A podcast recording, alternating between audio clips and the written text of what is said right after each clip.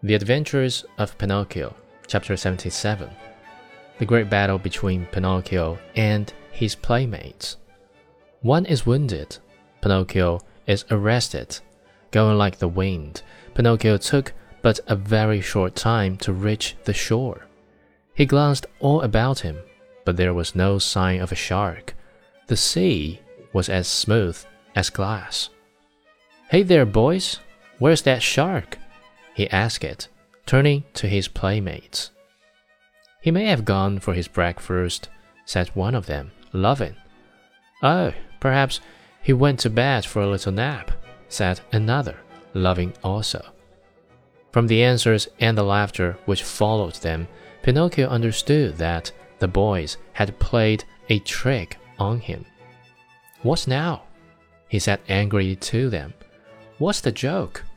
Oh, the joke's on you, cried his tormentors, laughing more heartily than ever, and dancing gaily around the marionette. And that is, that we have made you stay out of school to come with us.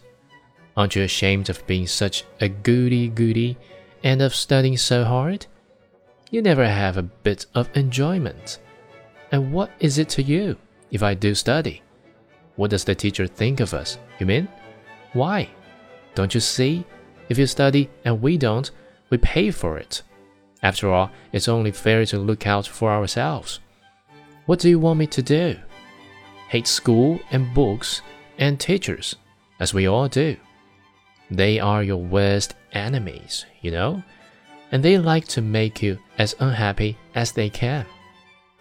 And if I go on studying, what will you do to me? You'll pay for it. Really? You amaze me, answered the marionette, nodding his head. Hey, Pinocchio, cried the tallest of them all. That will do.